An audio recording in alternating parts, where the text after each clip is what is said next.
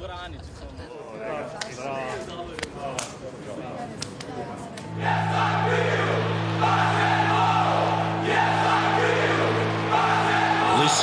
to the good vibrations.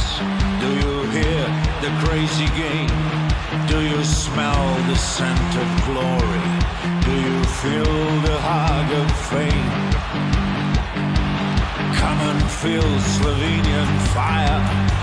Feel the passion of our song. We enjoy the same desire. Don't think twice, just sing along. I feel power in my soul. My heart beats for basketball. Hear the proud Slovenian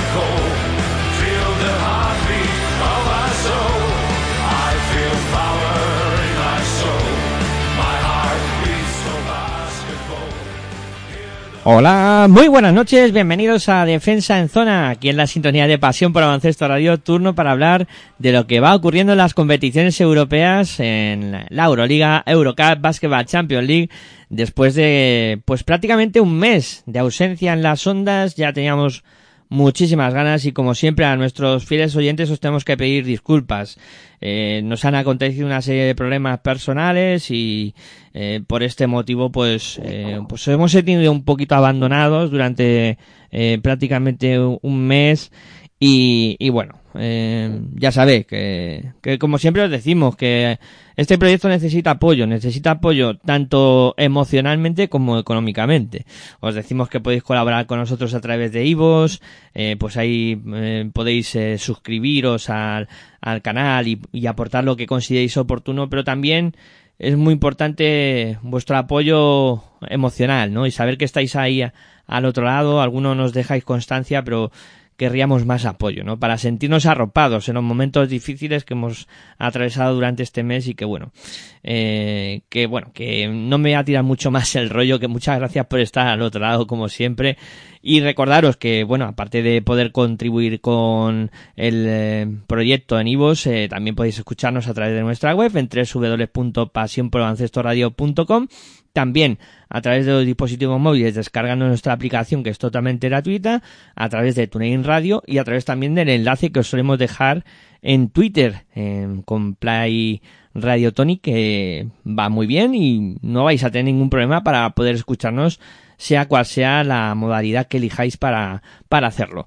Eh, bueno, sin más dilación ya me presento, soy Miguel Ángel Juárez, como siempre eh, pues eh, me presento yo primero y luego ya saluda a los amigos y compañeros que me acompañan en este caso.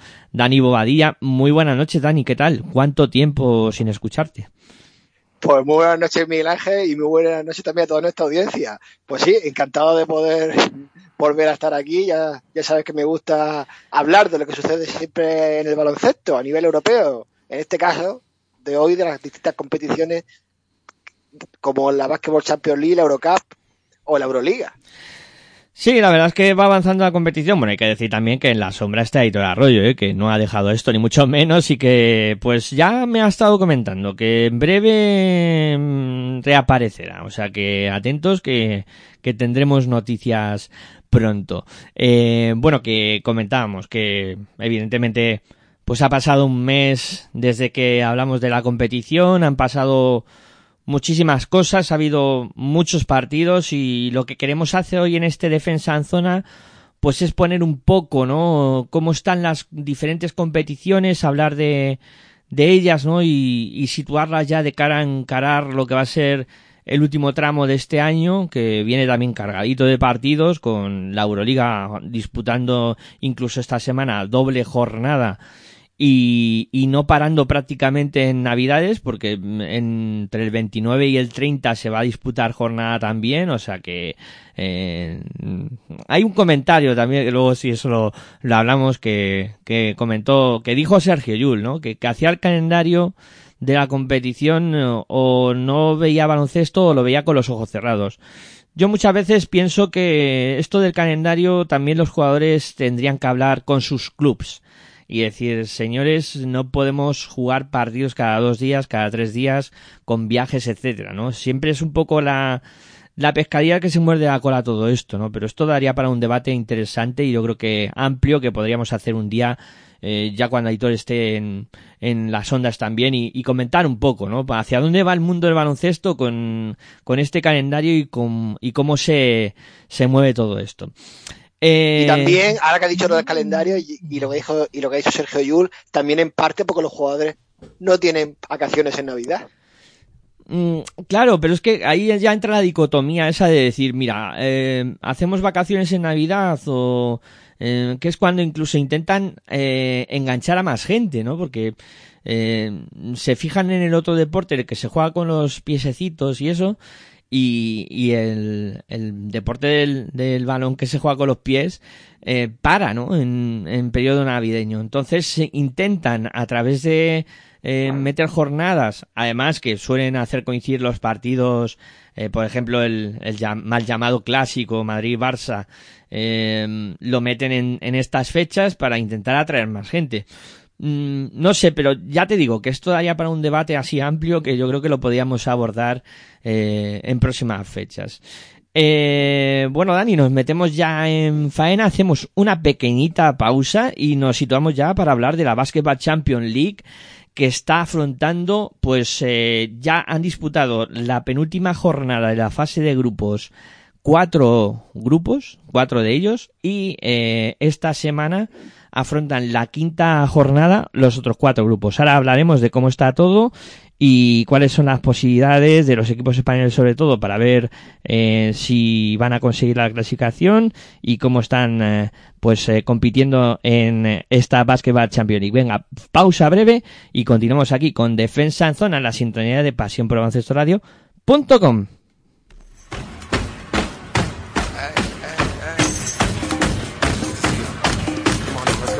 Estás escuchando tu radio online de baloncesto Pasión por el Baloncesto Radio.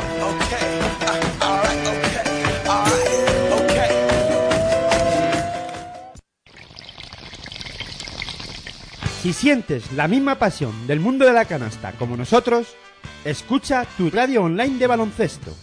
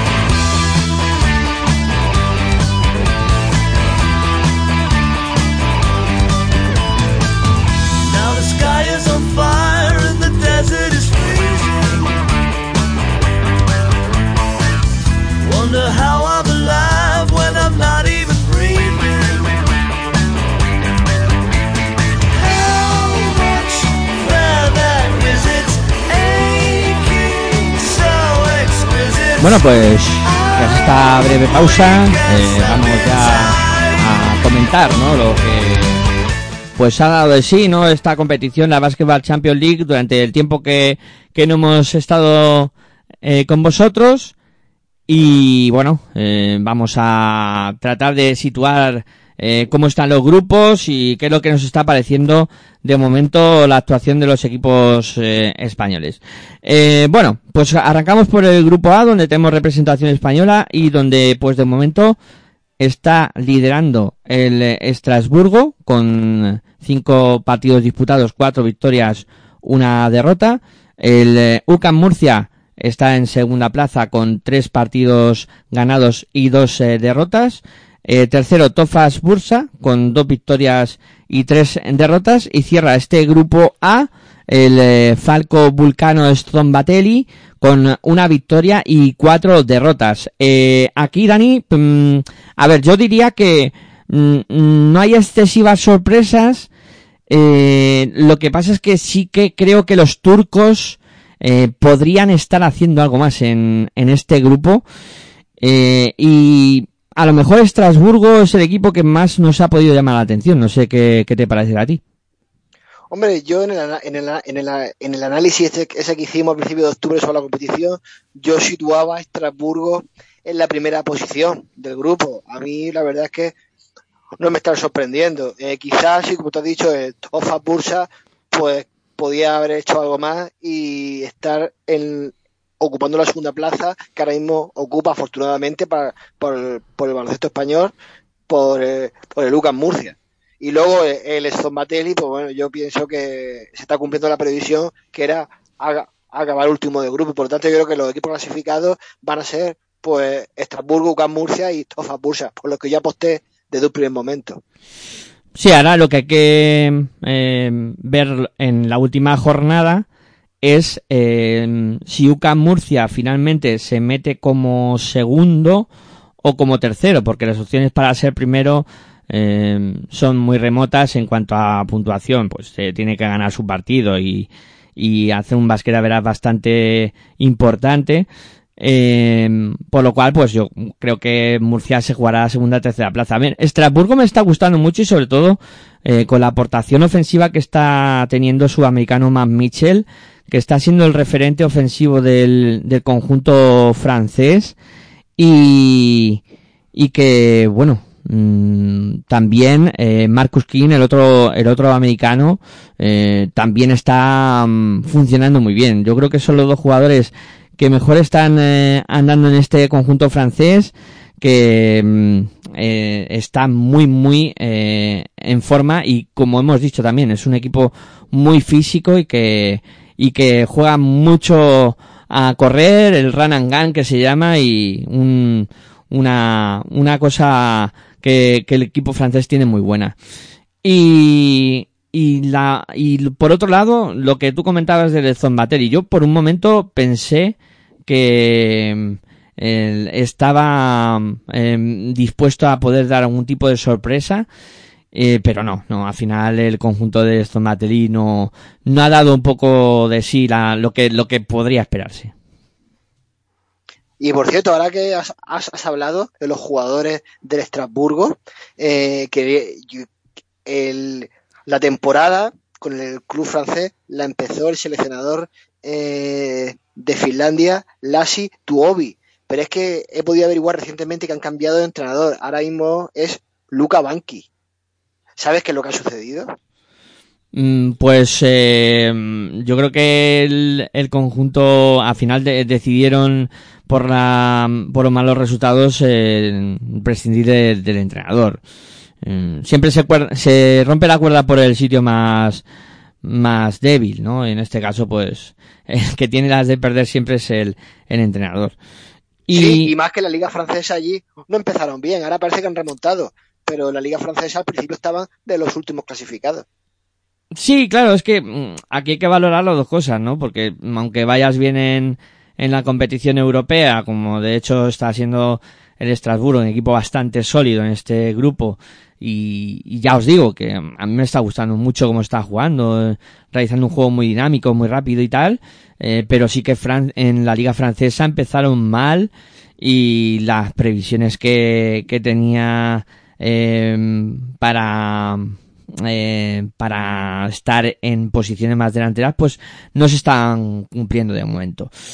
Eh, Ahora, de, este grupo A, vamos a, avanzar un poco más en el tiempo, pero ¿tú ves alguno en alguna en, en cuartos de final? Yo creo que por lo menos UCAM Murcia, los cuartos de final, podría alcanzarlo. Uf, a ver, mm, luego va a depender mucho el cruce, ¿eh? porque claro, hay que ver Si eso sí es verdad, los cruces luego, hay que ver quién se clasifica, eh, si eres segundo o eres tercero, porque si eres tercero vas a tener factor cancha en contra. Recordemos que luego las eliminatorias serán al mejor de tres partidos, es decir, jugarás si quedas tercero dos fuera de casa en caso de tener que llegar a un hipotético tercer partido y claro, ahí ya entran muchos factores en, en juego, ¿no? El cruzarse con un equipo fuerte, como hay alguno que, que está en esa tercera plaza de momento y, y luego encima hacerlo fuera de casa, que puede ser otro handicap muy, muy grande para, para Bucan Murcia. Un UCAM Murcia. Pues ahora mismo, ahora mismo viendo los grupos, UCAM Murcia por el play-in, que se clasificaría, le tocaría con el tercero del grupo B, que es ni más ni menos que el Pinar Carsillacas, casi mal no estoy haciendo el cruce por aquí. Claro, es que tú fíjate, un rival como Pinar Pues vaya hueso más duro de roer. Sería Porque un. Pinar Carsillaca, la verdad es que yo no esperaba que quedara en tercera posición. Pero vamos, eso ahora cuando analicemos el grupo B lo veremos más detenidamente. Sí, y teniendo en cuenta que te iba a comentar, Dani, que Murcia yo creo que tampoco está atravesando su mejor momento de la temporada. ¿eh? Que Murcia eh, para mí empezó muy bien, pero poco a poco, mm, claro, eh, se le han ido viendo un poco las costuras, ¿no? Y, y la doble competición, la exigencia de la ACB, eh, estar metido también en esta Basketball Champions League y mm, al conjunto de, de UCAM Murcia le está pasando factura, incluso por las múltiples lesiones que también ha, ha arrastrado, ¿no? Y que pues el equipo no ha terminado de encontrar una continuidad. Eh, sí que es cierto pues que Jordan Davis, eh, Travis Trice, eh, sobre todo este, Travis Trice, el base americano que, que vino con, con galones y está demostrando ser un, un jugador totalmente diferencial. Luego por los Arden Pustoboy, ¿no? Que siempre aporta y en el juego interior y tal, pero eh, ya te digo que a mí Murcia ahora mismo no, no me está dejando muy buenas sensaciones. No, la verdad, sobre todo el que está decepcionando un poco es el fichaje que hicieron este verano, bueno, uno de ellos, James Anderson. Era un fichaje arriesgado. Un jugador que venía rebotado ya de, de equipos de Euroliga y, y que pf, era una apuesta arriesgada, ¿no? Y, pero, a ver, es un jugador que tiene mucha clase y tiene una calidad que, que yo creo que está fuera de duda, ¿eh? de lo que, que podemos ver en grandes actuaciones de, James- de James Anderson.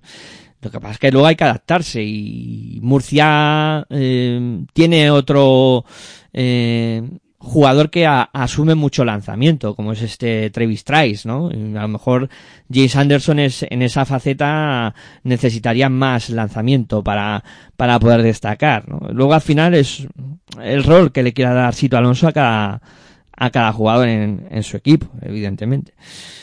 Pero bueno, iremos viendo, ¿no? Cómo, cómo va evolucionando el juego de Murcia y, y qué pasa en la última jornada, que va a ser muy interesante.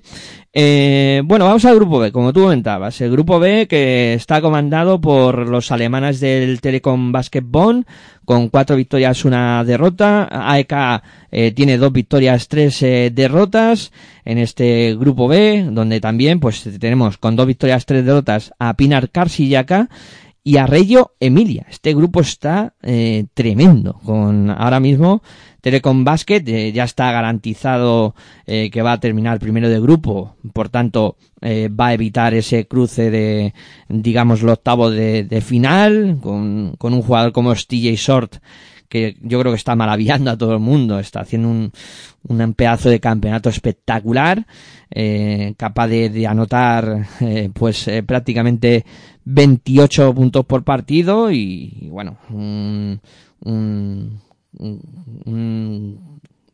pedazo de jugador que, que está yo creo que marcando tendencia y, y marcando un poco el, el devenir de este grupo. Y luego los otros tres, AEK, eh, em, con, con los italianos también que, que están peleando con Reggio Emilia y, y con Pinar Casillacca aquí. Puede pasar cualquier cosa la última jornada, ¿eh, Dani? Pues la verdad es que yo este grupo en su momento lo califiqué de uno de los grupos de la muerte de este torneo, porque hay otro que también está muy ajustado, pero yo la verdad sinceramente no esperaba al Telecom en esta primera en esta primera plaza, lo esperaba quizá en la tercera. Mm, Yo creo que ahora mismo el que está tercer clasificado era el que esperaba que estuviese primero. Digamos que las tornas pues han podido cambiar. Y sí, un Telecom Bonn que bueno, que está eh, como lo mencionabas, TJ Shorts, 113 puntos, lleva hasta ahora mismo en el, en el torneo una media de 26,6 y que bueno, y que yo no sé si clasificar el Ecombón hasta el momento como la revelación del torneo, quizás me esté precipitando un poco. Y luego el, el Inar pues creo que para mí es la decepción de este grupo, pues, más que nada porque era un equipo que estaba, bueno, por la plantilla que tiene, lo veis, Jalen Brown, Eric McCollum, eh, eh, jugadores como también con Mindawas Kuzminska, Vito Brown, Ángel Delgado, eh, el, colom- el colombiano Brian Angola, que bueno, debería estar a los mismos números de cuatro victorias y una derrota del Telecombón. Sí, la verdad es que este grupo promete, ¿eh? promete un final espectacular. Mm, tú comentabas eh, de TJ Shore por, por Telecom Basket eh, y también has comentado McCollum, Ángel Delgado, Miscas por parte de Casicaya. Es que tú fíjate qué nombres de jugadores importantes en Europa, ¿eh? que, que son equipazos. O sea, es que eh, aquí el, el equipo que quede segundo y tercero es claramente aspirante en, en el cruce a ser superior a, a los rivales, ¿eh? O sea, cuidado con Sí, este como grupo. ya he dicho antes que si no me falla mal el cruce, si Ucán Murcia queda en la segunda posición, se las vería con el Pinar Casilla casi quedase tercero. Ojito. Sí, luego quizá el equipo más, más débil, ¿no? De este grupo es, es Rey Emilia, ¿no? Con, eh, sí, tiene a Cincinnati, tiene a, a Hopkins, eh, mm, pero no sé, le veo, le veo más flojito eh, al, a Rey Emilia y con, y con menos opciones de que, de que pueda estar en, en la siguiente fase.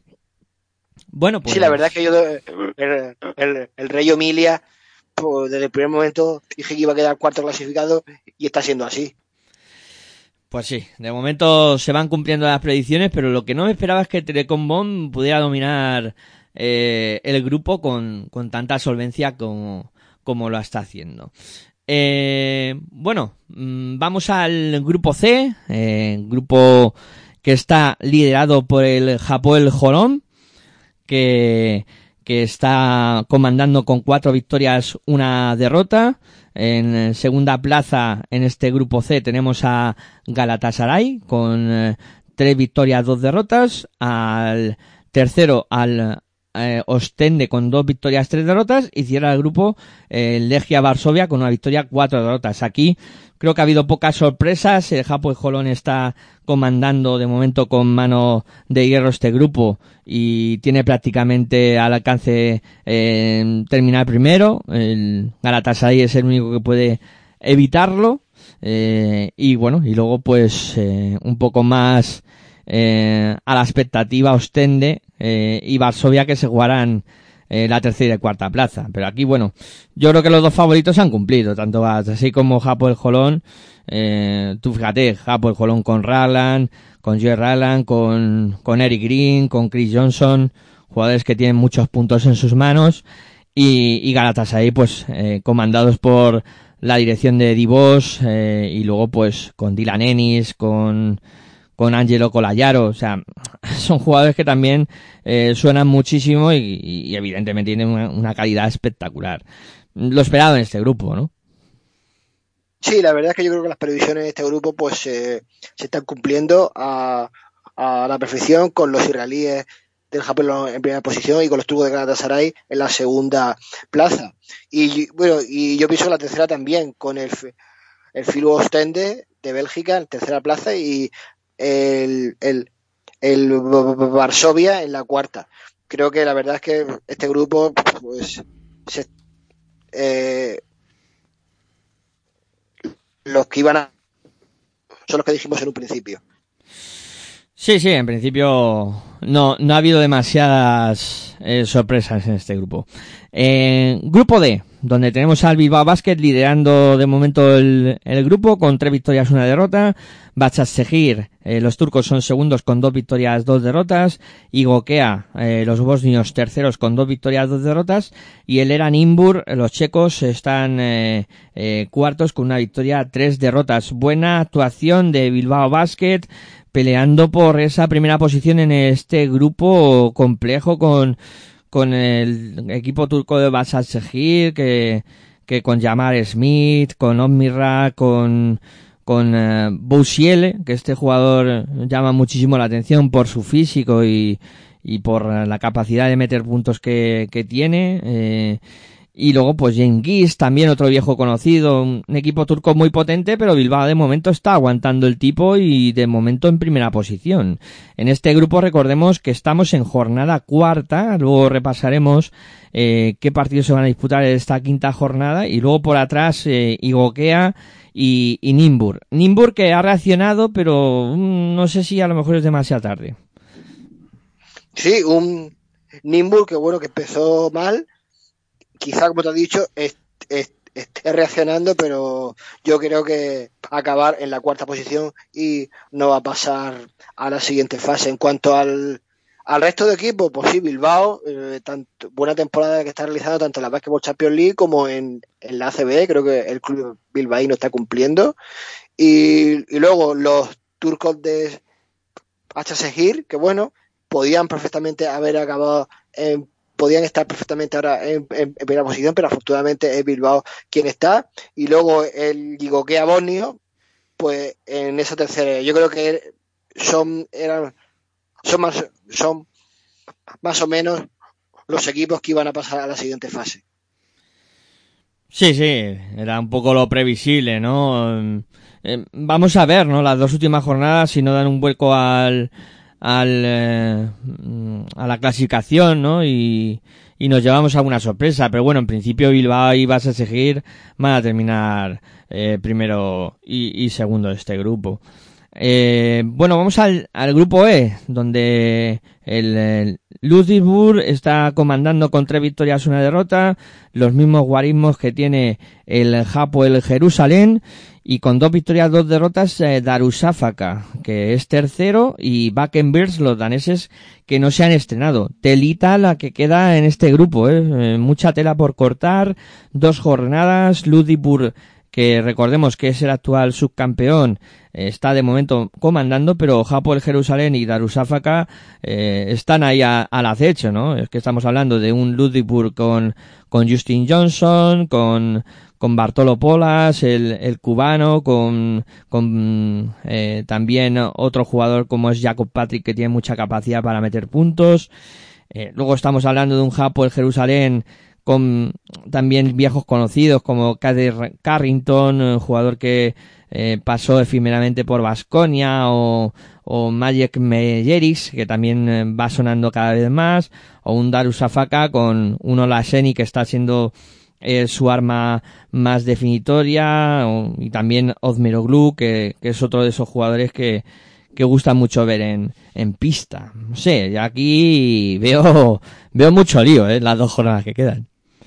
Pero has dicho antes que el Ludwigsburg, su campeón o no, el Ludwigsburg acabó en, te, en, la tercera plaza, ¿recuerdas? Eso, eso, sí, eh, sí. Miguel Ángel, Perdón. que la final fue española el año pasado. Tenerife campeón y Manresa subcampeón. Sí, sí, sí. No sé por qué me ha, me ha jugado el subconsciente eso que había terminado segundo el Ludwigsburg cuando la, la final eh, fue claramente esa, esa española. Eh, Oye, eh, el subconsciente vos estás prediciendo el futuro, lo mismo quedan ellos subcampeones este año, quién sabe. Bueno, bueno, veremos a ver. No, no lo veo, este ¿eh? grupo, pues bueno, el, el, favorito por tercera posición para alcanzar la primera plaza del grupo, Louisburg, pero ojito con el Japón de Jerusalén, que, que, todavía tiene sus opciones y podría acabar en, en esa primera plaza que, que no sería de extrañar. Ah. Y el de Darusafaka en la tercera plaza. Y bueno, y este grupo para mí es otro de los grupos de la muerte, porque la verdad es que tanto Louisburg como Japón Jerusalén como Darusafaka, perfectamente cualquiera de ellos podría ser un digno campeón este grupo. Sí, sí, no, eh, evidentemente, además entre los tres se lo van a jugar en las dos últimas jornadas, con un Beckenbers yo creo que ya completamente descartado eh, para cualquier tipo de, de intento de, de clasificación, ¿no? El, el conjunto danés se preveía que era el, el más débil, eh, pero bueno, eh, entre los otros tres eh, se lo van a jugar. Eh, El, el- el más débil, pero se va a ir de la competición sin ganar ni un solo encuentro. Sí, yo creo que no, no va a conseguir ninguna victoria en las dos jornadas que quedan. Además, aquí los otros tres equipos saben de que se juegan muchísimo y... Sí, la verdad es que se juegan, los tres anteriores se juegan la, la primera plaza incluso, o sea que yo creo que ninguno va, va a ceder. Aquí nadie regala nada. Bueno, veremos, veremos a ver. Eh, grupo F, eh, donde pues está eh, comandando en, en este caso el Benfica de, de Portugal, eh, con, con cuatro victorias, una derrota. eh, una competición que está haciendo tremenda. Manresa el segundo con tres victorias, eh, dos eh, derrotas. Eh, tercera plaza para el Limoges con dos victorias, tres derrotas y cierra el eh, Riga con una victoria, eh, cuatro derrotas. Eh, bueno, aquí fíjate, Benfica, eh, con, con Iván Almeida, con, con Tony Dulas, con Betinho Gómez, que están haciendo una, un escándalo de, de competición eh, tremendo y luego Manresa con esos problemas que viene arrastrando durante toda la temporada quizá más acuciantes en, en la ACB y, y si eso pues mañana en, en territorio ACB pues comentamos un poco más extenso. Y, y luego pues eh, también eh, Limoges un histórico con con problemas para buscar la clasificación. Y Riga que a mí me ha decepcionado un poquito el conjunto letón. Quizá en este grupo pensaba que iba a poder hacer más, aunque todavía pues queda una última jornada, tiene alguna opción todavía de clasificación, pero muy remota. Hombre, la verdad es que el Riga a ti te ha decepcionado, pero yo creo que era de esperar que quedara en esta cuarta posición. El resto de equipos los ves por el plantel que tienen y son un, un poco superiores. Por lo menos pienso yo eso. Eh, Porque el Benfica, bueno, el baloncesto portugués parece que está emergiendo y la plantilla del equipo de Lisboa así lo dice. Eh, Yo en, ningún momento esperaba que el Benfica estuviese ahí en primera posición. Quizás esperaba a, a Manresa o a un histórico como el Limos.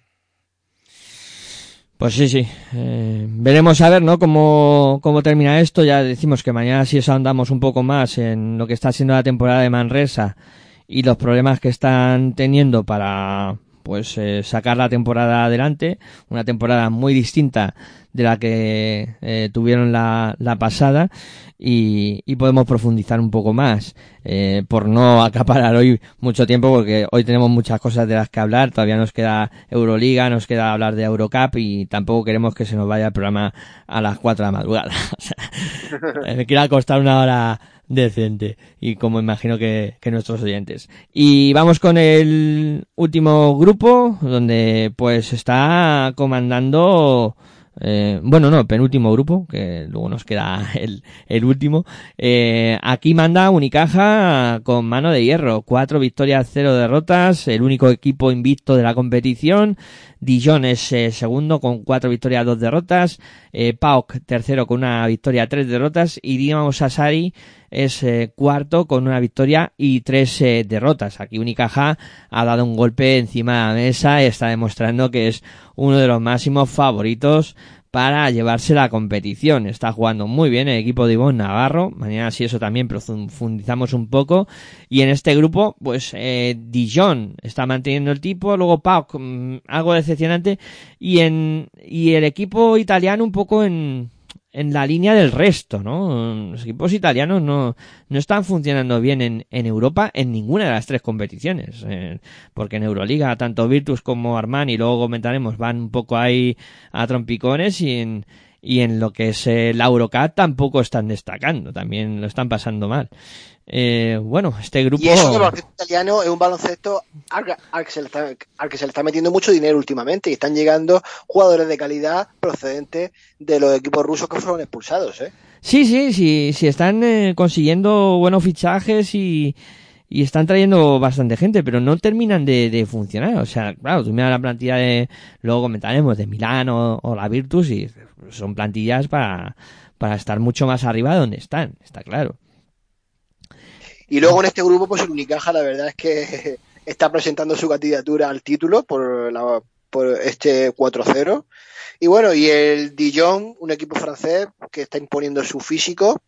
Y el PAOK Salónica, que, que quizá podía, no hubiera sido de extrañar verlo en, la segunda plaza, a la que todavía puede ser que tenga alguna opción. Y el Sassari, pues bueno, para mí era el, el que iba a acabar en, en, en, la última plaza, aunque todavía por los números que estoy viendo, uno, una victoria y tres derrotas, puede tener opciones de clasificarse, ¿eh? Sí, sí, sí. Aquí todavía hay tela que cortar. Sí, porque... está abierto, está abierto el grupo, ¿eh? Sí, quedan todavía dos jornadas. Este es de los grupos que se han disputado cuatro jornadas nada más. Como el último, donde está encabezando también Lenovo Tenerife con tres victorias, una derrota. Con los actores de siempre, ¿no? De, de toda la vida. Marcelino Huertas, Hermanidi, Sasu Salin, Abromaitis, que se están saliendo. Luego los, los actores secundarios como Jaime Fernández y, y compañía que están ayudando también muchísimo. Con Mandale Nuevo Tenerife con tres victorias una derrota eh, Ritas que empezó mal pero que ha reaccionado muy bien de la mano de Marcus Foster con Martinas Echodas también el lituano eh, funcionando eh, muy bien desde el juego interior. Y luego Peristeri que en este caso ha sido al, al revés el equipo de que dirige Spanulis eh, comenzó, muy bien la competición y en las últimas jornadas se le está atragantando, ¿no? Con, con Sivain Francisco, con, con Miro Vilan, eh, como máximos exponentes en cuanto a, a anotación. Y luego, pues, eh, el Cirilla, con una victoria, tres derrotas, que en principio debería ser equipo que cayera eliminado. Sí, la verdad es que en, este grupo el, representante español pues está cumpliendo, el representante español y actual campeón del torneo. Luego el Rita Vilnius en esa segunda plaza, un, un Rita Vilnius que es el actual campeón de la liga lituana. Y la verdad es que yo esperaba a los lituanos en esta segunda plaza, porque aunque el Peristeri pues está entrenado por, eh, por Spanulli, pero digamos que está pagando un poco la novatada como su, en su primer año como entrenador. No sé cómo lo ves. Sí, sí, puede ser. Eh, que, bueno, y además que la, la competición de grupo no es, no es fácil tampoco. Eh, con, con Lenovo Tenerife, eh, que es un equipo que compite muy bien en esta, en esta competición. Y luego con Ritas, que no olvidemos que es el campeón lituano. O sea, estamos hablando de palabras mayores. no estamos hablando de dos equipos flojos ni, ni mucho menos. Y Peristeria empezó bien, pero evidentemente pues tiene que llegar un momento en que esto se iguale muchísimo y bueno, ahora tendrán que pelear a ver eh, si finalmente terminan primero, segundo, tercero, que las dos últimas jornadas de este grupo también van a estar muy interesantes. Eh, bueno, pues le hemos pegado un repaso, ¿no? Cómo está la Basketball Champions League. Eh, de momento, pues, eh, con grupos que, que han disputado la, la jornada 5 y con otros grupos que, que llevan cuatro jornadas. En esta semana ya se actualizarán todos los grupos a cinco jornadas y afrontaremos lo que va a ser la última eh, jornada que va, que va a traernos muchas, muchas eh, alegrías o decepciones. Eh, bueno, aquí en esta... Y, y, y por cierto, Miguel Ángel, no lo han nombrado, pero uno de los jugadores que más me está gustando a mí del Cililla es Maurice Kemp, que lleva una media de 20,7 puntos por partido.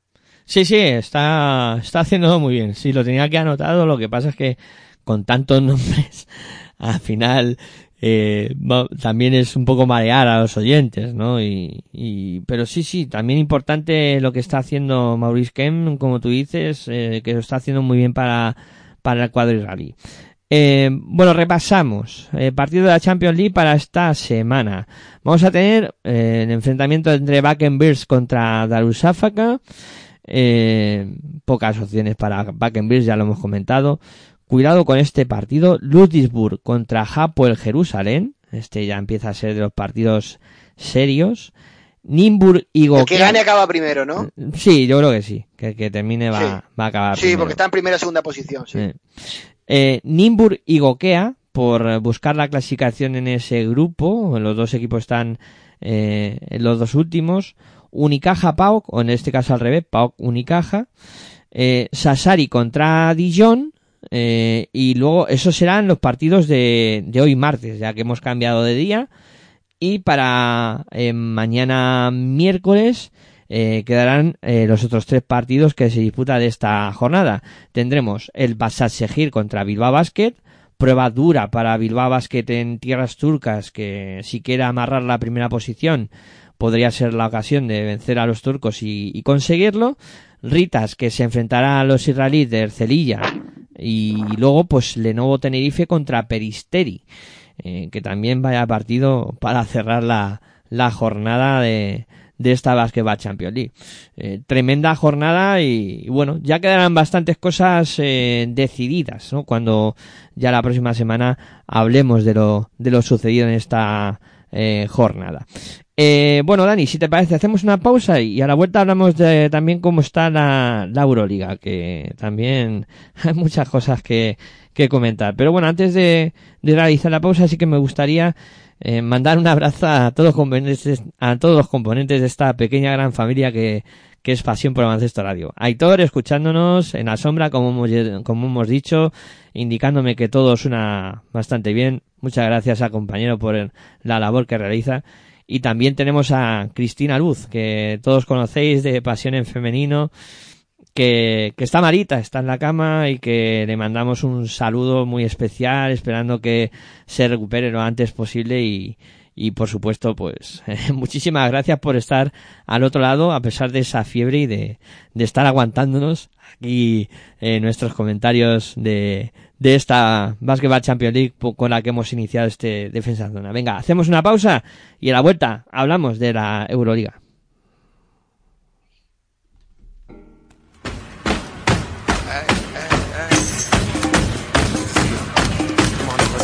Estás escuchando tu radio online de baloncesto.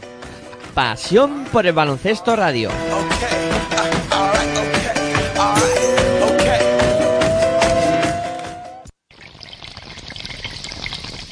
Si sientes la misma pasión del mundo de la canasta como nosotros, escucha tu radio online de baloncesto.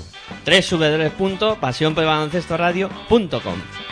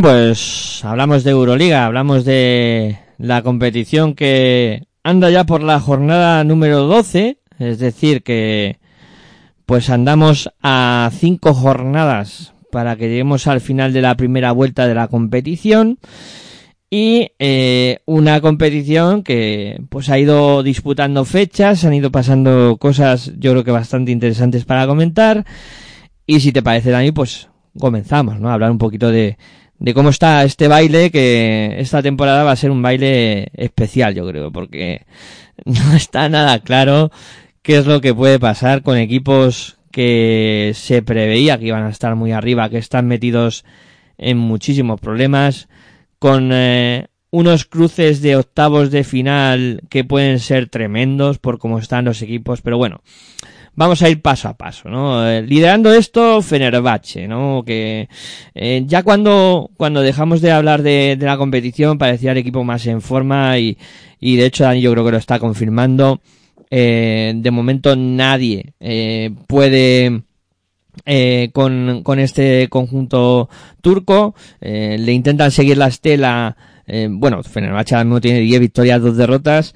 Y, y Mónaco, que es el siguiente en la clasificación, tiene 9 victorias, 3 derrotas. El conjunto francés es el único que aumenta el tipo de un conjunto turco que está tremendo. Pues sí, la verdad es que Fenerbahce, yo vi las primeras jornadas, unas cosas que me gustaron bastante y dije que, que yo pensaba que ese equipo podía alcanzar la Final Four esta temporada. De momento está haciéndolo bastante bien, pero también es verdad que tiene una plantilla, Dimitri Situdi, una plantilla excelente a su disposición. Ahora mismo, a día de hoy, la verdad es que es un poco precipitado hablar de equipos que pueden clasificarse para Final Four, porque esto todavía queda una vuelta y algunas jornadas más, y esto puede pegar al, algún puede cambiar radicalmente, pero ahora mismo yo creo que Fenerbahce pues es un equipo de Final Four y quién sabe si algo más. Luego el Mónaco, que el año pasado estuvo a punto de alcanzar esa final a 4 de Belgrado, porque le jugó de tú a tú al Olympiacos, lo tenemos en segunda posición. Yo no esperaba que los monegascos estuvieran ahí, en esa segunda plaza, pero mira, lo están lo están bordando en, en esos eh, en este inicio de campeonato. Y luego tenemos a Olympiacos, Real Madrid, Barcelona, quizás eh, tanto eh, los dos equipos españoles, dos los dos de los cuatro representantes, que pero en este caso los dos transatlánticos, Real Madrid y Barcelona, a, a, lo mejor todos esperábamos que estaban, que estuviesen primero y segundo, pero no, ahora mismo están cuarto y quinto, y en unos playoffs habría un clásico entre ellos.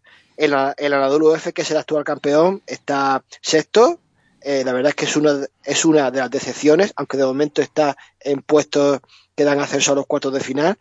Y quizá para mí mmm, la máxima decepción de este, de este, torneo está siendo el Emporio Armani Vilán, que está último con tres victorias y nueve derrotas. Y luego los dos representantes españoles, Vasconia, que va, tiene sus altibajos, pero oye, está en séptima posición.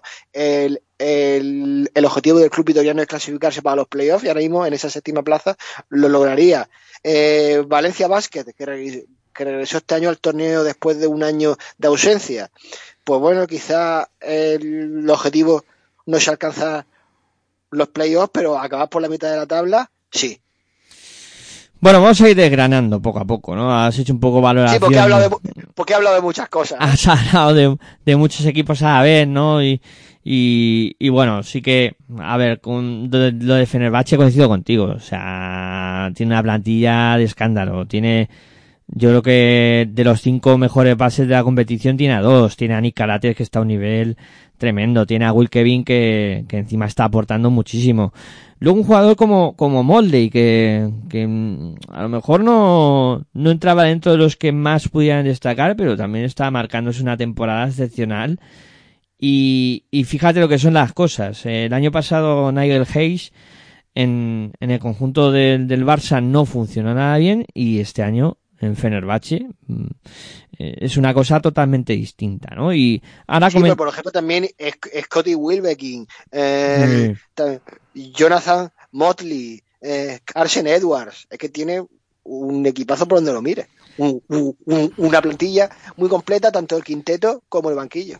Sí, sí, no, está claro que, que Fenerbahce ahora mismo mm, si tú sopesas lo que es la plantilla, dices, mm, pues yo creo que a lo mejor entre las cinco mejores de la competición sí está, ¿no?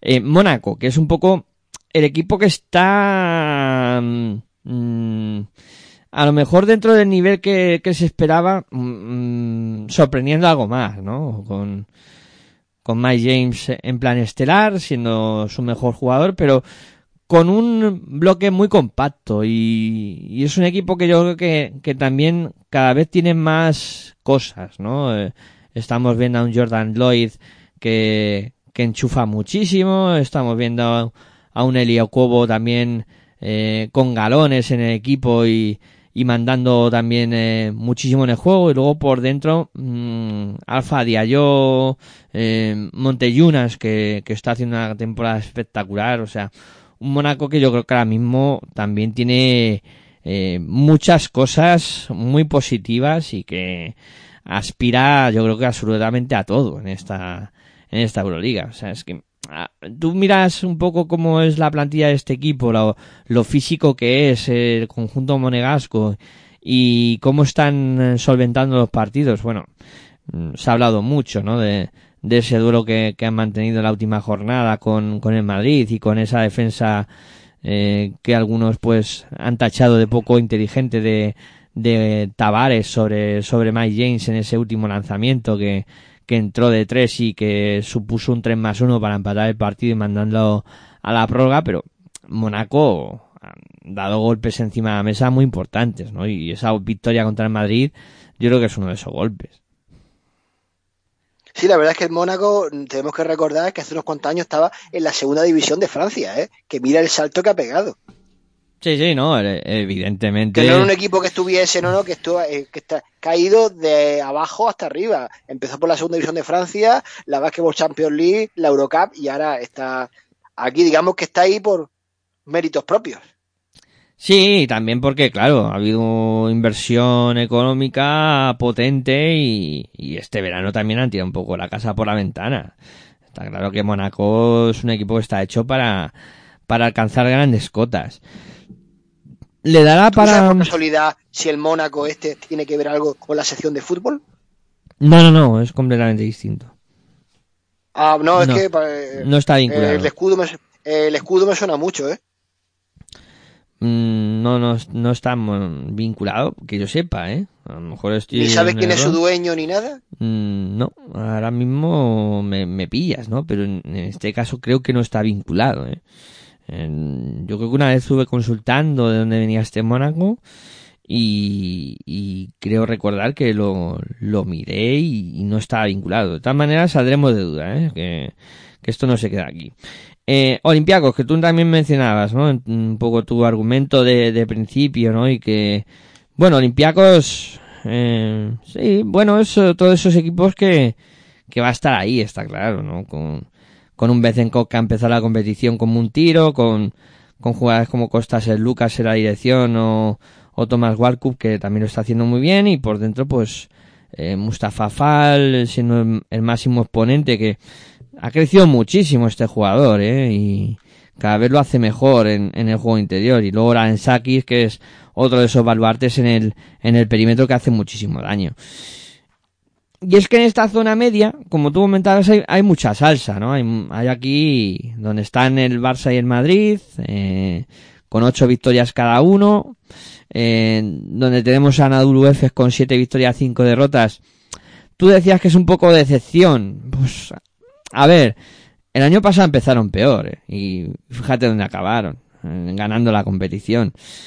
Em, han tenido el contrapié de, de, bueno, diré ahora el nombre del jugador, de, de que, ah, de Mohamed Ali, que no me sale el nombre que tiene, que tiene Ali para... Mohamed. Sí, Es, sí. es al revés, te acabas de, de confundir con el mítico boxeador. Sí, pero mm, eh, Sam Larkin, joder, que no salía el nombre eh, que tiene puesto para, vamos, oficial. que, que bueno, que está claro mm, que es un contratiempo importante para ellos y que, bueno, mm, ya ha empezado a, a jugar eh, y que va a ser otro de esos jugadores que, que les aporte mucho. Mm, No sé por qué decías de decepción, con siete victorias, cinco derrotas en una Euroliga tan abierta mm, y con esa baja tan importante de principio, pues mm, no sé, yo no termino de verlo de como una decepción, que está claro que Hombre, es el siempre el campeón. actual campeón se espera mucho la siguiente temporada y más cuando conserva el bloque y ha fichado gente de calidad, ¿eh? Sí, a ver, está claro, Porque ¿no? no- Porque no es el clásico campeón que le han desmantelado el equipo. No, no, mantiene todo. Además, el fichaje de Klimburg eh, les ha dado muchísimo. Eh, pero bueno, mm, dentro de una competición tan abierta como es esta Euroliga, donde es que claro, es que aquí yo creo que entre los, digamos, 11 primeros te puede ganar cualquiera. ¿eh? Ya luego pues ya llegamos al tema de, de los eh, alemanes, Bayer, Alba, que quizá a lo mejor tienen menos nivel, Virtus que anda ahí un poco también racaneando y tal, Milán que ha empezado como ha empezado, pero es que tú fíjate en esta zona media donde está el Madrid, donde está el Barça, mm, claro, es que todos los equipos se van a ir ganando entre unos y otros y bueno, es que claro, Madrid, ocho victorias, cuatro derrotas. Claro, tú miras la plantilla de Madrid también y, te asustas, ¿no? Eh, Tavares, Musa, que están haciendo una competición excepcional. Gavidec, que está siendo un jugador muy importante. Por cierto, para los partidos de esta semana, eh, Gavidec está descartado y, y Tavares sí viajará, viajará con el equipo del Real Madrid. Y luego el Barça. Lo del Barça no sé cómo lo verás tú. Mm, Yo creo que todavía es un equipo que está muy verde, ¿eh? Muy verde.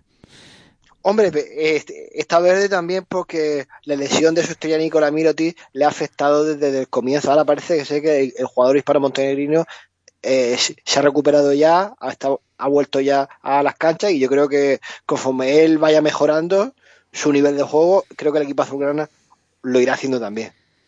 Hombre, está claro que, que Mirotic es, es un jugador que, que puede condicionar mucho el juego del Barça, ¿no? Y que de momento pues, no lo han tenido hasta pues hace apenas eh, 10 días no, no podía jugar, ¿no? Ya está metido en dinámica, ya ha jugado dos partidos, incluso pues ya se ha visto que ha sido el, el mejor en cuanto a números, ¿no? Siendo un poco ese jugador referente en, en anotación, con, con 16 puntos por partido, con, con, bueno, con casi 6 rebotes de media, con dos asistencias, bueno, siendo un jugador importante, ¿no? Como, como en principio tiene que ser, ¿no? Pero no sé, como que al Barça le ve ahí un poco ahí con un Satoransky que creo que todavía nada al mejor nivel, con eh, un eh, Vesely que creo que tampoco, no sé, veo Sí, pero dudas. tanto Vesely, los dos checos son jugadores que son capaces de lo mejor y, y de lo mismo te hacen un partido muy bueno los dos que luego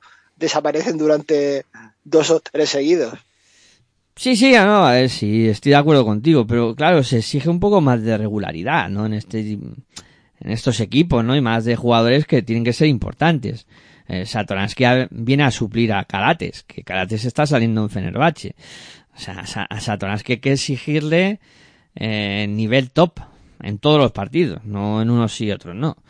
Y, y pues, eh, igual, viene a suplir a Brandon Davis, que Brandon Davis tampoco está teniendo la temporada de su vida en, en Virtus, pero es cierto que, que, bueno, que es otro de esos jugadores que viene a, a cubrir un hueco importante. Eh, no sé, tengo alguna duda con este Barça eh, en la Euroliga. Es cierto que está muy bien posicionada y con eh, quinta plaza, con ocho victorias y, Sí, la quinta plaza, pero recordemos que el Mónaco segundo, nueve victorias, tres derrotas. Y luego, tanto Olympiacos, Real Madrid como Barça, ocho victorias y cuatro derrotas. Eh, como falla alguno y los otros ganen, se colocan un puesto o dos más arriba, ¿eh? Sí, porque está muy abierta. Es que es una competición muy abierta esta temporada. Porque bajamos otro escalón, hemos hablado de EFES, pero vamos a hablar de Basconia, ¿eh? Vamos a hablar de Basconia y de lo bien que está funcionando. Tú decías que algo irregular, ¿no? Sí que es cierto, ¿no? Que mm, a lo mejor en la ACB y, y mañana lo hablaremos un poco más más despacio está teniendo una, una regularidad más alta, ¿no? Que en esta Euroliga, que quizá, claro, por el nivel de equipos a los que te enfrentas siempre te cuesta algo más, pero para mí es un equipo que también, mm, no sé, es que ahora mismo está para, eh, ¿tú, ¿Tú querrías enfrentarte a Vasconia en un hipotético cruce? Un equipo que me da muchísimo Hombre, miedo. no, la verdad es que no. No me gustaría porque es un rival bastante peligroso actualmente. ¿eh? No, es que tiene, tiene puntos, se le caen de los bolsillos. O sea, es que tú ves a los americanos, Darius Thompson, eh, Marcus Howard. Marcus Howard, es que es que están Henry. Y eso y la incorporación de Pierre y a Henry que les ha dado un nivel ya espectacular, ¿no? Es que parece que Pierre y a Henry nunca se ha ido de Basconia, porque ha venido como se fue, o incluso mejor. Para mí está siendo alucinante lo que está haciendo este año Basconia. Alucinante, ¿no? Y mañana, si eso profu- profundizamos algo más en, en territorio ACB, pero para mí un equipo que ahora mismo a evitar los cruces y un equipo que, que puede hacer mucho daño. Es que Kotsar también está a un gran nivel, Costello, Enouch, eh, los canteranos, entre comillas, como Sederkeskis, eh, bueno, un equipo que ahora mismo está jugando muy, muy bien. Y cuando Baña Marinkovic tiene el día desde la línea del 675, todavía peor son. son Claro, claro, es que está Marinkovic, Son más peligrosos, ¿eh? Giedraitis, es que claro, es que tiene, es que tiene muchísimo potencial ofensivo. O sea, este equipo, en cuanto a meter puntos, mm, es un equipo muy difícil de ganar. Tienes que tener una defensa muy, muy buena y luego ser capaz de intentar seguir su ritmo de anotación, eh, que no es, no es nada fácil. Eh, bueno, Maccabi Tel Aviv, eh, Panathinaikos, entramos en la zona media de la clasificación, donde pues eh, tienen los equipos seis victorias y, y seis derrotas. Eh, también está aquí Zalgiris, Estrella Roja, em, y, y ya está, ¿no? Sí, estos cuatro equipos que están en esa zona media, ¿no? Maccabi con sus problemas para ganar fuera de casa, Panathinaikos que, bueno, no empezó bien, pero poco a poco parece que van cogiendo un poco eh, onda. Y luego Zalgiris, que ha conseguido victorias de mucho nivel. Estrella Roja, que en la última jornada ha vencido en el, en el derby de Belgrado a, a Partizan. eh, y que, no sé, yo creo que les ha tocado la lotería o algo así, porque eh, contrataron a Vildoza y, y suena muchísimo que han hecho una oferta eh, para tirar cohetes por, por Facundo Campazo. Facundo Campazo. ¿eh? que veremos a ver qué, qué ocurre al final, pero vamos, parecería de locos un equipo como Estrella Roja que pudiera juntar a Vildoza y Campazo. O sea, Y no te olvides del entrenador Tusko Ivanovic que llegó recientemente y que todavía con él en el banquillo no han perdido ningún partido, ¿eh? sí, sí, no, la verdad es que la llegada de Dusko a, a Estrella Roja ha sido, ha sido triunfal, ¿no? Y bueno, aparte de mencionar a Vildoza, mm, decirlo de Campazo, luego claro, es que aquí tienes un jugador como Ne- Nemanja Nedovic que en el último partido que comentaba yo contra Partizan, eh, pues con una cancha con 10.000 tíos gritándote, prácticamente defendiéndote desde, desde la banda, es capaz de meter un triple y, y quedarse tan pancho y decir, pues mira, pues, pues así se gana un partido. Y es que luego está No, también en Mitrovic- Estrella Roja también podríamos destacar a otros como Benjamin Ventil, Mm. Oñen Drovic o Luka Mitrovic. Sí, sí, mi- Mitrovic está haciendo muy bien. Ventil está siendo yo creo que el, el motor de este equipo. Y, y luego Petrusev, que también me está gustando mucho.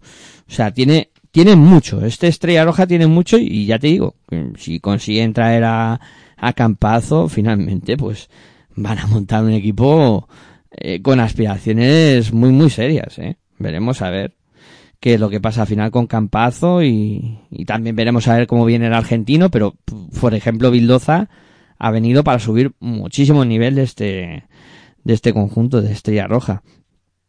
Le van a hacer competencia a su rival de allí de Belgrado, el Partizan.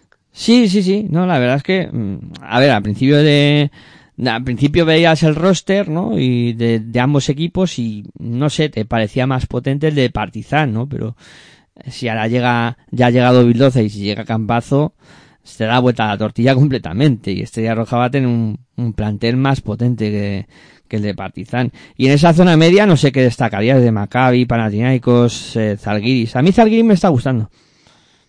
Sí, la verdad es que el equipo lituano empezó siendo uno de los peores, pero bueno, ha ido poco a poco eh, remontando, sobre todo en su feudo, que me, me parece que en su casa allí en el Zalgiris Arena creo que han perdido solo uno. Yo creo que son eh, los mejores equipos que juegan como local. Y bueno, la verdad es que el, el, el, el pues venía de, la de una mala temporada pasada, pero que parece que este año no van a ser el Zalgiris entrenado por Jessica Vicius, que quedó que llegó a semifinales, a una Final Four, pero pueden hacer una temporada aceptable. Sí, sí, para mí sí, lo están haciendo muy bien y que pueden cerrar, pues eso, buscando media, media mitad de la clasificación o así y terminar en, en mejores condiciones que lo hicieron el año pasado. Y, Hombre, la verdad es que jugadores eh, tienen jugadores para hacer una temporada aceptable, como he dicho, como por ejemplo Keenan Evans, Lucas Lekavicius, Roland Smith, eh, Pantas Calnietti, Dovida Jedraitis, mm, Kevarius Hayes, Laurina Piruti, la verdad es que tienen un equipo interesante. Ulanovas, eh, eh, luego está Brad Deikis, eh, que... A ver, el equipo es bueno, ¿eh? O sea, tú miras jugador por jugador y dices, no, no está nada mal. Veremos a ver hasta dónde les da. Y como tú dices, es un equipo muy sólido en el Zalgiris Arena. Y dos históricos, Maccabi y Panathinaikos, ahí en mitad de tabla, eh, cada uno con sus circunstancias, ¿no? Con un Maccabi que, que en su pista es un cañón y que fuera le cuesta un montón, con un Lorenzo Brown que está siendo un jugador eh, que, que está siendo clave, aparte de, de Baldwin, que también está haciendo muy bien, y luego Panathinaikos que, bueno, no empezó bien, pero mira, ya con Dwayne Bacon, con Derrick Williams, con Ponica, parece que van un poco remontando el vuelo.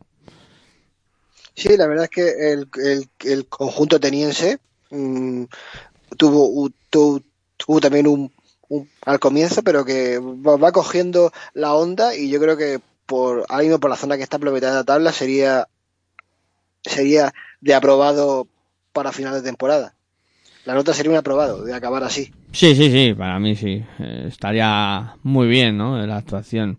Eh, luego en esta ya entramos en terrenos ya más comprometidos, clasificatoriamente hablando, con un Valencia Basket que, como tú comentabas, está a mitad de tabla y que bueno, que evidentemente le está costando, ¿no? Ya la lesión de Rivero les condicionó bastante, creo que eh, a partir de su recuperación van a poder ir, ir creciendo. Chris Jones, que es un jugador que le está dando muchísimo y que está consiguiendo victorias. Y luego Partizan, ¿no? Que como comentábamos, ¿no? Parecía un, una plantilla mejor que la de Estrella Roja en un principio, con material sol que está haciendo muy bien, con Zarleday que también eh, ahí acompañando en el, en el eh, juego interior también está eh, haciéndolo muy bien. Y, y luego pues eh, los Kevin Panther, Dante Exum, James Nunari que, que siempre aportan, ¿no? Y, y ya en la zona esta de, de mitad de tabla para atrás, eh, un Bayern con muchos problemas de lesiones, con cuatro victorias nada más, un Asbel Villerban que va dando algún susto, que tiene jugadores como De Colo, como Lavernet, que, que están funcionando muy bien, y, y luego ya metiéndonos en la última parte de la clasificación, como tú comentabas, Emporio Armani Milán, que es, yo creo que es la gran sorpresa de este arranque de competición. Un arranque, ya llevamos 12 jornadas. Ya Pero sorpresa por la parte negativa. Sí, ¿eh? sí, sí, sí. Y luego, pues, Virtus también con cuatro victorias, ocho derrotas. Alba, que el Alba de Berlín, fíjate cómo empezó, que empezó con, con esas tres victorias y ahora mismo tiene nueve derrotas consecutivas. Un equipo que se ha Se venido codeó con los primeros, pero ahora se está codeando con los últimos, ¿eh? Sí, sí. Yo dije desde el principio de temporada que el Alba Berlín iba a estar por la zona media-baja de la tabla y la verdad es que me equivoqué al principio, pero ahora estoy acertando. ¿eh? Sí, fue un, in- un inicio un poco mm, irreal, ¿no? De, de este Alba de Berlín. Y, y bueno, y lo de lo de Milán, mm, si alguien lo entiende, que venga y me lo explique, porque yo no termino de entenderlo. Un equipo con los nombres que tiene Milán que no termine de funcionar. Eh, Virtus, bueno, eh, está claro que que el paso a, la Euroliga es, es difícil, ¿no? Y, y lo están notando. Y de por aquí abajo, pues Bayern, que hemos dicho que tiene muchas lesiones y creo que está también eh, pasándolo mal por ello y, y Asbel que, bueno, yo creo que, que está donde tiene que estar, pero lo de Milán, Dani, no sé, yo, la lesión de Savon Shield les hizo muchísimo daño porque no empezó Sí, pero mal. ficharon al francés internacional Luwawu Cabarrot, que venía de la NBA, de varias temporadas en la NBA. Sí, pero ¿sabes qué pasa? Que Cabarrot está en órbita NBA. Savon Shield lleva muchísimo tiempo en Europa, sabe cómo se juega en la Euroliga. Es un jugador que, que se las sabe todas y creo que hayan perdido bastante con el cambio. Creo que le está haciendo bastante daño. Y luego que, no sé, no termina de funcionar. Es que, evidentemente, no ves a, a Milán y Messina no consigue revertir la situación. Por cierto, yo creo que si no estuviera Messina en el banquillo, otro entrenador hubiera salido ya hace tiempo. ¿eh? Sí, la verdad es que cuesta despedir a un entrenador como, como Héctor Messina, pero yo he escuchado muchas veces, y a mí Messina es un entrenador que siempre me ha gustado, pero he escuchado por ahí que su estilo está un poco ya anticuado, ¿eh? que a lo mejor eh, Milán con otro entrenador quizás iría un poquito mejor. Sí, eh, a ver, es que claro, mm, aquí ya entramos en, en el terreno Y de... te lo dice un defensor de Messina, ¿eh? Ojo. Sí, Messina donde estaba ha hecho muy buenas actuaciones, ¿no? Pero también ha tenido siempre muy buenos eh, instrumentos, ¿no? En este caso jugadores al alcance para hacerlo bien, ¿no? Esta temporada... Bueno, en el Real Madrid, el Real Madrid dejó mucho que desear, ¿eh? Ya, ya. Pero bueno, también tampoco tenía, podríamos decir, un super equipo. ¿Sabes? Y estaba también el Barça en su mejor, en su mejor época, ¿eh? Claro, es que muchas veces también depende cómo están los rivales, ¿no? Pero, a ver, Milán, tú miras la plantilla, te resulta raro, ¿no? Brandon Davis. como Kevin Pango, Mitrou Long, eh, de Sean Thomas, Brandon Davis, sí, es que sí. Nicolo Messi, es que claro, te llama la atención, ¿no? es cho- un poco chocante. Sí, sí, sí. Muy rara la situación de, de Milán en este arranque. Bueno, que ya 12 jornadas de competición. Y va a tener muy caro.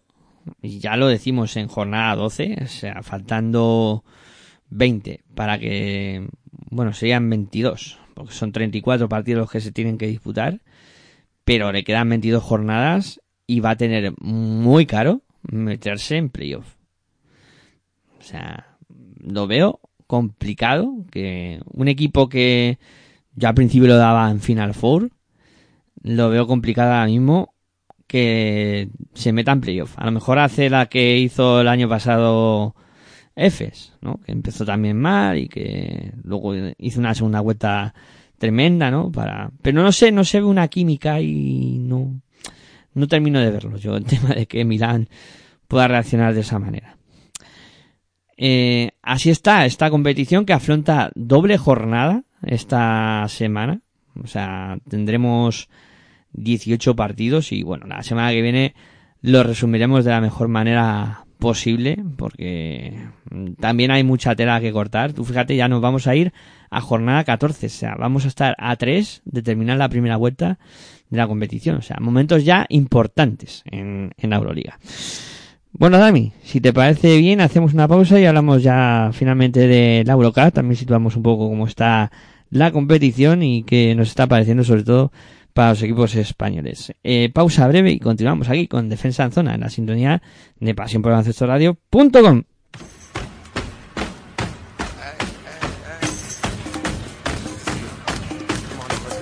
Estás escuchando tu radio online de baloncesto. Pasión por el baloncesto radio.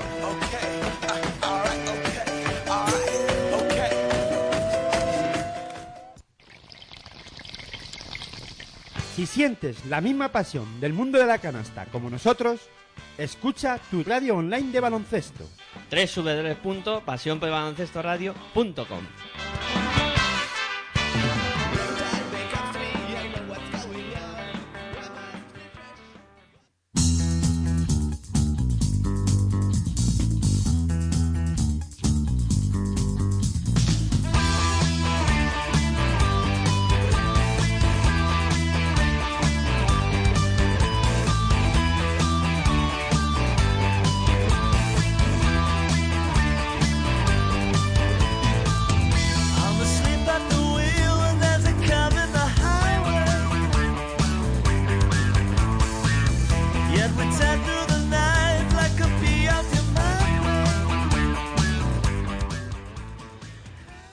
Bueno, pues continuamos con Defensa en Zona, la sintonía de pasión por Baloncesto Radio y vamos a hablar ahora de la Eurocup, que circula por la séptima jornada. Ya sabéis que se tienen que disputar 18 jornadas dentro de esta fase regular que enfrenta a todos contra todos en dos grupos, donde el grupo A pues eh, tenemos a un Burg liderando y un grupo A que no sé qué es lo que más te llama la atención, aparte de que los franceses estén liderando, que a mí es una de las cosas que más me extraña.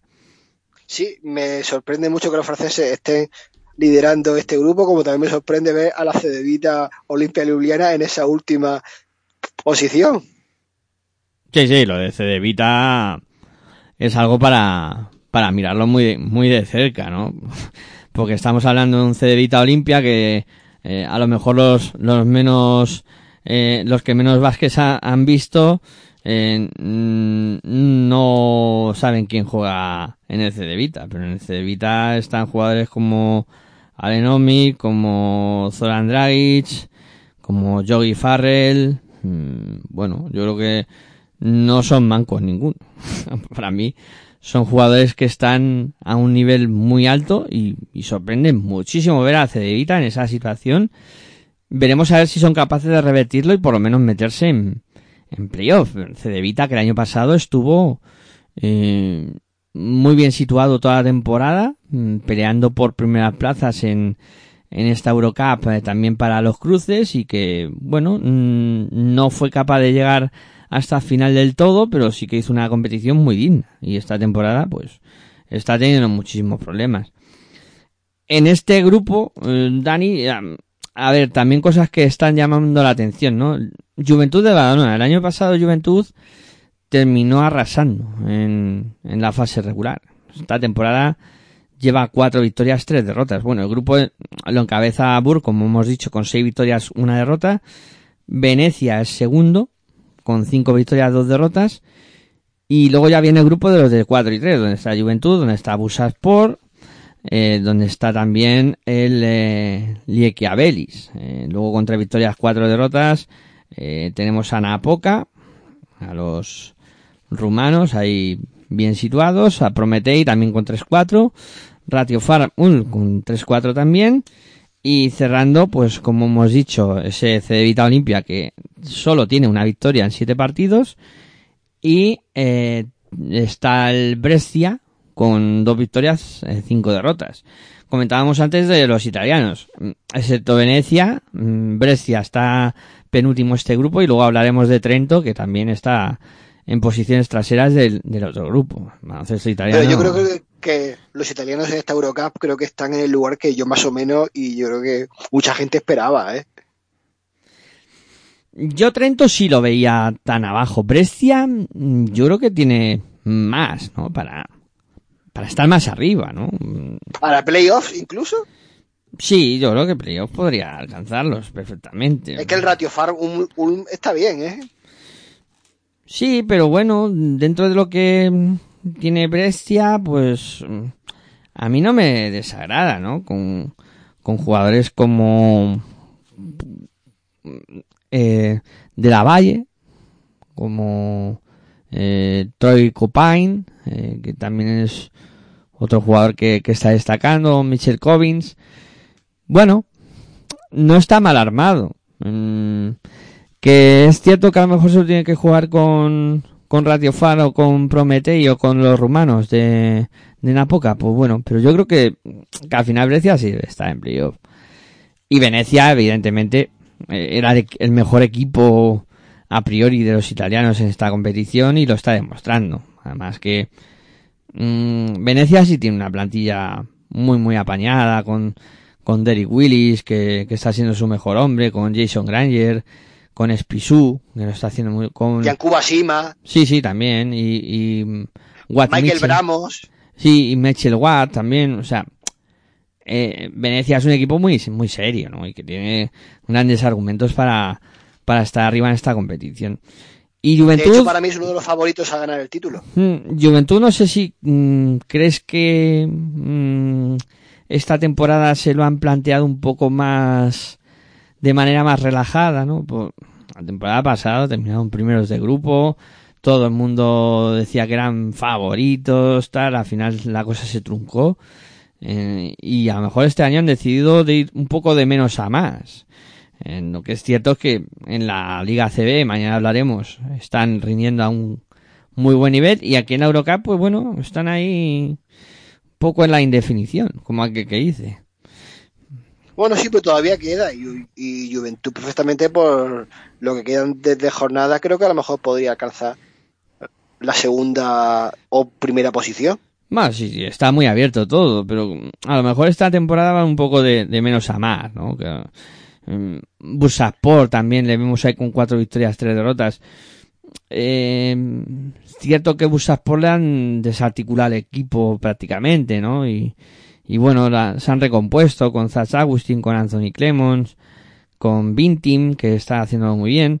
Eh, no sé, ¿no? Este, este grupo, este grupo está muy interesante porque en esa zona media baja mmm, se ven pocos pocos equipos que digas no este no no cuenta para nada no sabes y yo creo que hay mucha igualdad y, y por arriba Borges. luego los ucranianos del Prometei sí a mí tanto a mí tanto Prometei como Napoca mmm, me están dejando muy buenas sensaciones ¿eh? sí, sí sí a mí también la verdad es que sobre todo eh, el equipo rumano Joder, es que los rumanos con con Meindel, que está perfectamente adaptado, que está haciendo 18 puntos por partido, con el cubano Kuzman, que, que también está a un nivel espectacular, eh, con Patrick Richard, su base, que ya lo vimos la temporada pasada en la Basketball Champions League, de lo que era capaz, y este año pues está funcionando muy bien. Y Prometei también me está gustando mucho. Eh, también con Jean Clavel, que, que está siendo un poco el, el, el que tira del carro, ¿no? Con, con casi 19 puntos por partido, con una calefagada en la dirección que a mí es un base que me gusta muchísimo y que mmm, no ha tenido a lo mejor muchas oportunidades en la ACB, pero eh, cualquier equipo podría fijarse en él porque yo creo que es un jugador perfectamente válido. Pero, bueno, vamos, y Drake Balvin, ¿eh? También, también, sí, sí. Y DJ Stephens. Es que fíjate lo que hay ahí. Casi nada de aparato también. Mm, equipo muy, muy bien compensado. Y el grupo B, pues con un Budunnos que encabeza junto a Canaria con cinco victorias, dos derrotas, también con Tour Telecom y París Basketball. O sea, aquí tenemos cuatro equipos comandando la clasificación. Yo creo que esperado Gran Canaria, esperado Budunnos, Tour Telecom yo creo que también lo de París puede llamar un poco más la atención. Luego, London Lions, cuatro victorias, tres derrotas. Prometeas, cuatro victorias, tres derrotas. Eh, también tenemos a eh, Japo el Tel Aviv con tres victorias, cuatro derrotas. Eh, eh, Hamburgo, tres victorias, cuatro derrotas. Y cerrando Trento con una victoria, seis derrotas. Y Slack Grokla con cero victorias y siete derrotas. Yo ya te digo una cosa, Dani. Aquí yo creo que los ocho equipos que se van a clasificar están claros ya cuáles son. Que son los ocho primeros que están ahora mismo. Porque yo creo que ni los polacos de, de Slack Wroclaw, que todavía no se han estrenado, ni Trento, que, que solo lleva una victoria, y pese a tener jugadores como Tres Lockett o, Mateo Español, que, que suenan muchos, no están teniendo un, una buena actuación. Y yo creo que los otros ocho van a ser los que se clasifiquen. Ahora, ¿cómo terminará el tema? Pues, pues aquí está todo muy abierto, ¿eh? porque ya hemos dicho que hay cuatro equipos empatados, eh, con Budunnos, que eh, con Treyber Hines, el ex de Obradoiro, de Breogán, perdón, que está haciendo de lujo, con Cameron Reynolds, que también está funcionando muy bien para el conjunto de, de Podgorica, y luego Gran Canaria, que, que con, que con Jaka Lakovic, pues en la dirección del banquillo, yo lo está jugando un buen básquet y, y haciendo muy bien esta, en esta Eurocup. Y no sé de los demás, eh, ¿qué te llama la atención? Si París y London.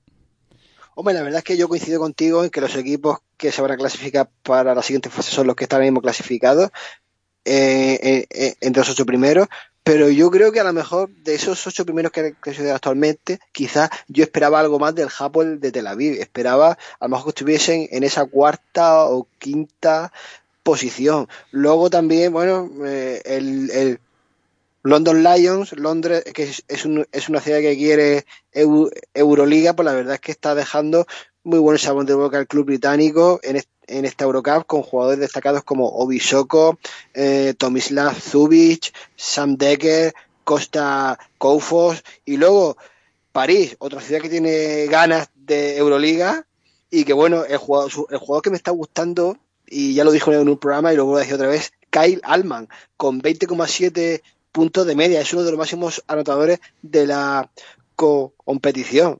Es un jugador que a mí me gustaría ver eh, en algún equipo de la Liga CB. Sí, la verdad es que se le caen los puntos a este, a este jugador con esos 20 puntos por partido que, está muy bien, ¿no? De, de promedio. O sea, un- una efectividad eh, brutal desde la línea de 3, un 36%. Y mm, también eh, me está gustando mucho el papel de Tupán, que pasó muy desapercibido por, por Málaga, eh, pero aquí está haciendo muy bien, con casi 12 puntos por partido, eh, cogiendo también eh, casi 6 rebotes por, por encuentro y también hay que poner en valor la actuación de, de Ismael Kamagate, eh, que está cogiendo casi 9 rebotes por partido y, produciendo también casi 10 puntos, está casi en doble figuras de puntos y rebotes para este París que, como tú dices, está muy muy bien. Y ahora mismo entre los cuatro primeros con, con esas siete, siete partidos disputados y cinco, cinco victorias. Y luego pues Tour Telecom con con Aser Butel haciéndolo muy bien, con, bueno, un grupo, este grupo está muy interesante porque en esa zona media y veremos a ver cómo termina todo para los playoffs, pero yo creo que los dos últimos, eh, yo creo que hemos coincidido los dos que está todo el pesca vendido. Ahora que hemos hablado de París, mm, ahora mismo el, conjunto parisino está con cinco victorias y dos derrotas, igual que los, los que tiene por arriba. Aspira por el momento ser primero de grupo, pero es que luego lo ves en la liga francesa y está cuarto por la cola. ¿Cómo te explicas eso? Son las cosas que tiene el, el básquet. El baloncesto, ¿no? Sí, sí. Ya, pero yo que sé, sorprende que, que, que la liga francesa esté de los últimos clasificados y aquí de, en su grupo entre los cuatro mejores y con opciones de poder llegar a esa primera plaza. Sí, no, cuanto menos curioso, ¿eh? Cuanto menos curioso eh, que, que funciona así, ¿no? El- ahora mismo el, el conjunto de, de París. Eh, Y, ahora, y, y, y más teniendo en su rival allí en la ciudad al Levallois Metropolitan, que, que está tercero en la liga francesa. Sí, sí, un equipo que, que bueno, que ya, ya hemos mencionado varias veces aquí, que juega ahí un tal Wembeyamba. Víctor Wembayama, que si irá el año que viene a la NBA seguramente. Sí, no, no, está, la verdad es que está además a un nivel espectacular y condicionando bastante también la, la liga francesa, ¿eh? Mm, Está consiguiendo que, que su equipo está, esté muy, muy metido en, en esas primeras posiciones. Eh, bueno, yo creo que hemos metido un buen repaso a, cómo está todo. eh, en todas las, todas las competiciones, ¿no? Y un poco hemos puesto las bases, ¿no? Para a partir de la semana que viene ya poder seguir la competición más sosegadamente y, e ir comentando, ¿no? Lo que va ocurriendo. Bueno, Dani, si te parece, yo creo que es buen momento para ir cerrando el programa al filo de la una de la madrugada. O sea que casi nada. Hemos estado aquí hora y media casi cascando y, y se ha pasado el tiempo volando. Venga, vamos cerrando.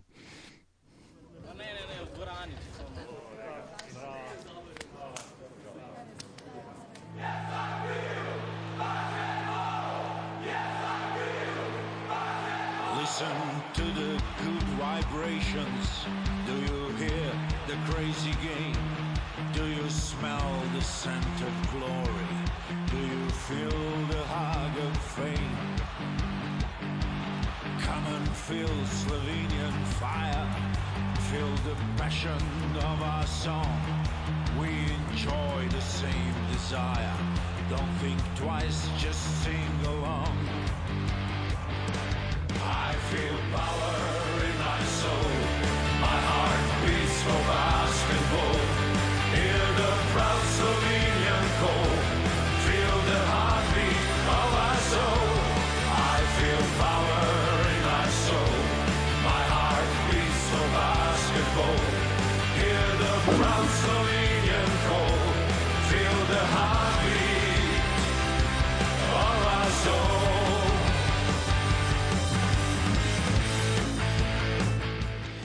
Bueno, pues vamos cerrando. Dani, como siempre, pues ha sido un placer hablar contigo de, de básquet y nada, dentro de un ratito volvemos a estar por aquí para hablar de, de la Liga Andesa CB. Pues el placer es mío de haber podido volver a hablar de, de lo que sucede en las competiciones continentales y, y bueno, y seguiremos informando. Pues claro que sí. Y Muchas gracias a todos vosotros por estar al otro lado. Eh, yo voy también a despedirme, deseando que paséis una feliz noche y nada, eh, si gustáis, a las eh, once y media hablaremos de cómo está la Liga Endesa ACB. Repasaremos eh, todo con Territorio ACB, aquí en Pasión por Baloncesto Radio, en tu radio online de baloncesto. Hasta entonces, como siempre, muy buenas y hasta luego.